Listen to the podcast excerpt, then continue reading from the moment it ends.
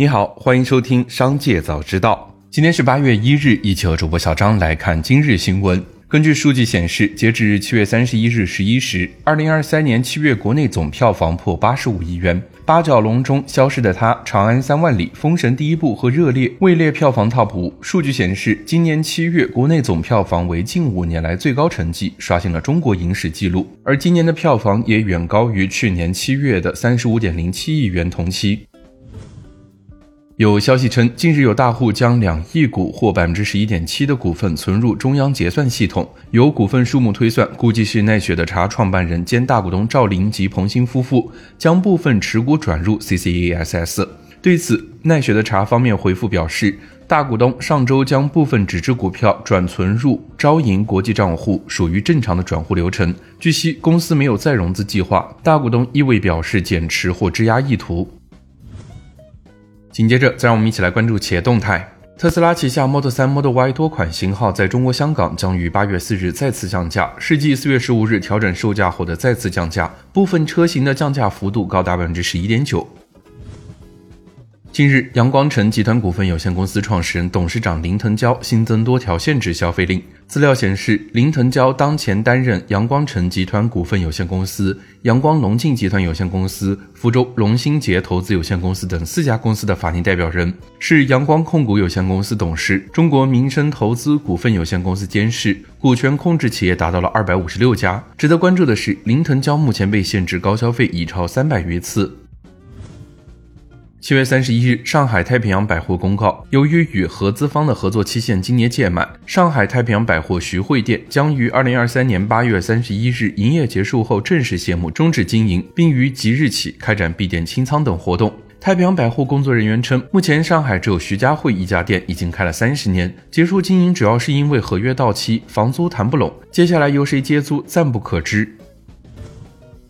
七月二十八日，因有能力履行而拒不履行生效法律文书确定义务，四川野马汽车股份有限公司被简阳市人民法院列为失信被执行人。相关法律文书显示，该公司因技术委托开发合同纠纷被上海瀚海检测技术股份有限公司起诉，被判分期支付给上海瀚海检测技术股份有限公司七十点九八万元。七月三十一日，消息，Twitter 应用在苹果 App Store 已经更名为 X，这意味着该公司可能获得了苹果的特批。因为此前 App Store 明确规定，应用名称至少需要两个字母。在马斯克的力主之下，Twitter 近日已经全面开启了改名进程。目前，iOS 安卓客户端已经更名为 X。然而，根据一些苹果用户的反馈，在苹果 App Store 的应用商店中，Twitter 仍然保留了原始的名称。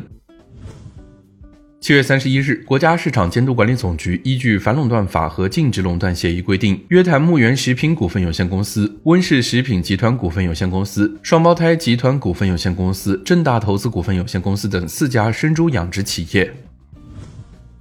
紧接着，再让我们一起来关注产业消息。国新办就恢复和扩大消费的措施有关情况举行了发布会。文化和旅游部产业发展司司长缪沐阳表示，下一步将着力完善政策环境。落实好近日发布的恢复和扩大消费文件，研究制定进一步激发旅游消费潜力、推动旅游业高质量发展的若干措施，制定国内旅游品质提升行动计划，进一步丰富优质产品供给，完善旅游服务功能，规范旅游市场秩序，强化旅游安全保障。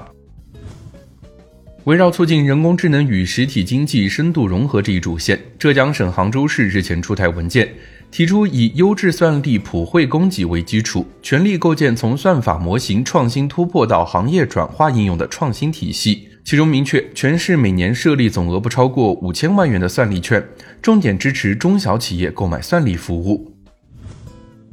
国务院办公厅转发国家发展改革委关于恢复和扩大消费举措的通知，其中提出扩大餐饮服务消费，倡导健康餐饮消费，反对餐饮浪费，支持各地举办美食节，打造特色美食街区，开展餐饮促消费活动，因地制宜优化餐饮场所延长营业时间相关规定，培育重养殖基地加中央厨房加冷链物流加餐饮门店的模式，挖掘预制菜市场潜力，加快推进预制菜基地建设。充分体现安全、营养、健康的原则，提升餐饮质量和配送标准化水平。以上就是今天商界早知道的全部内容，感谢收听，明日再会。